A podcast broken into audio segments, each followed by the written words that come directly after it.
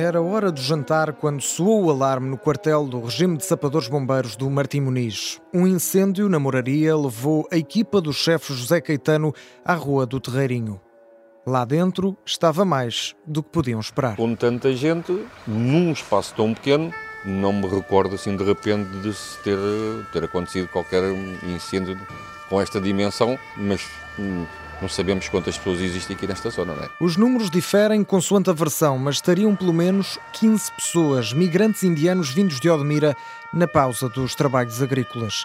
Demasiada gente dentro daquele resto do chão, mas também lá fora. Eram centenas de pessoas aqui na, na rua, uns tentavam bater nas portas para chamar outros, Uh, também tenho indicação de que alguém tentou arrombar uma destas portas porque ouviam bater do lado de, do lado de dentro. Esse alguém foi Luís Encarnação. A mãe é dona do último restaurante português da moraria na Rua do Incêndio. O jantar ficou interrompido. Olha, olha fumo, olha fumo, olha fogo e começamos a correr para o local. Quando tentamos entrar era impossível entrar pelas escadas para arrebentar a porta de entrada. Tentamos abrir as portas que estavam por fora. Arranjamos um prumo desses de, de pronto, dos passeios para limitar os passeios e começamos a bater com o prumo nas portas e elas começaram a estalar. Eu lembro-me, meti o outro lá a bater, corri ao armazém para buscar o arranca-pregos e abrimos uma gaiola, pronto, uma janela que já dava para sair e entrar gente. Todos os que saíram com vida daquele resto do chão foram salvos por Luís com alguma ajuda. Os bombeiros retiraram apenas duas pessoas de pisos superiores.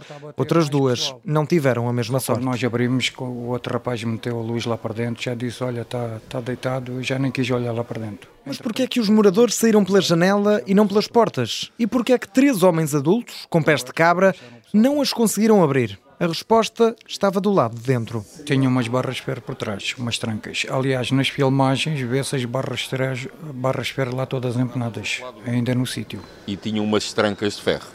Portanto, quem lá estava dentro muito dificilmente conseguiria passar para a via pública. Na versão de Luís Encarnação e do chefe Caetano, os ferros eram trancas colocadas pelos moradores, mas quem esteve na vistoria do local depois tem outra certeza. Nós no interior não, não vimos trincos nenhum.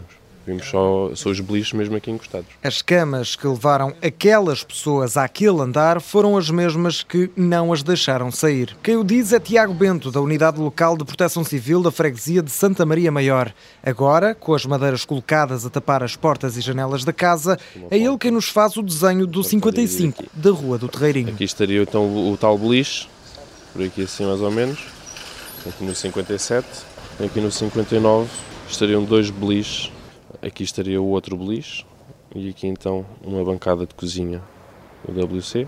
E aqui um segundo quarto com mais um beliche e mais colchões aqui no chão. Cinco beliches para pelo menos 15 pessoas. Pelo menos porque não há certezas. Tiago Bento diz que há a possibilidade de uma pessoa ter fugido antes.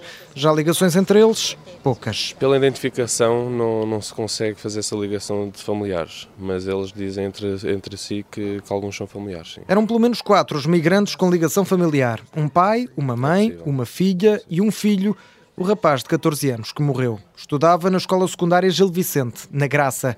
Tinha começado os estudos em dezembro e sobre os outros não há certezas. Sobre quem são, o que ali faziam, por que ali dormiam. Mas o mais provável é serem parte de um esquema que inundou os quartos da moraria. Metem, se for preciso, 16 pessoas dentro de um quarto. E depois o mais grave é que é assim, que vêm uns dormem de dia, depois vêm outros dormem... É a cama quente, é o que se chama cama quente. Já, vem, já está quentinha a cama é só aceitar. E bastou andarmos uns metros e entrarmos num prédio aleatório para vermos o fenómeno.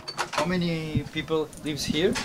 There are yes, uh, seven people. Seven here. Six people, one people not coming, just his. Just a man, no woman. No, not. Apenas sete, dizia Fahim, vindo do Bangladesh. Sete pessoas num espaço equivalente a um T0 com três beliches. Na nossa presença, nunca admitiu que vivesse ali mais gente, nem ali, nem noutras casas. You know uh, any houses here, probably all the houses, but no, I'm sorry, but I don't know because we are working people. Work, trabalho, vivem quase só para trabalhar e mesmo assim, diz-nos Farid, ganha apenas o mínimo, seja quanto isso for.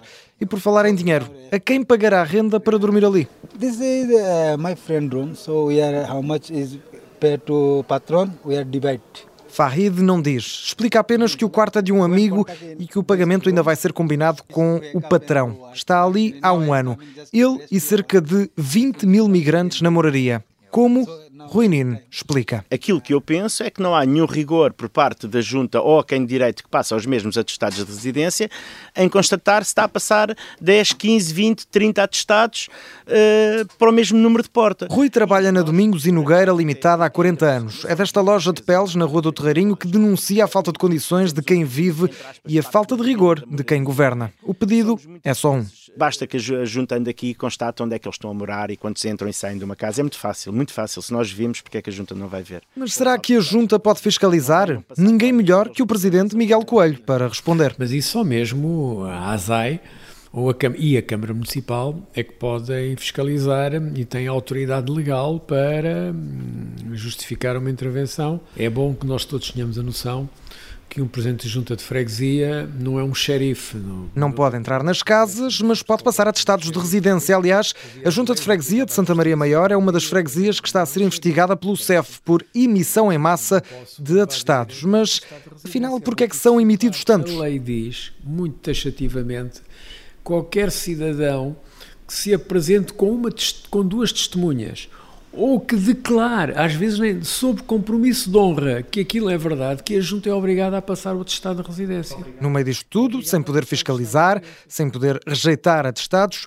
estará a Junta de Freguesia responsável pela moraria refém de outras entidades? Não, a Junta de Freguesia não está refém.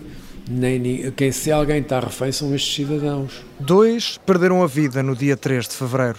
Um tinha 30 anos, o outro, um menino de 14 eram dois de milhares que viviam nas camas quentes da moraria.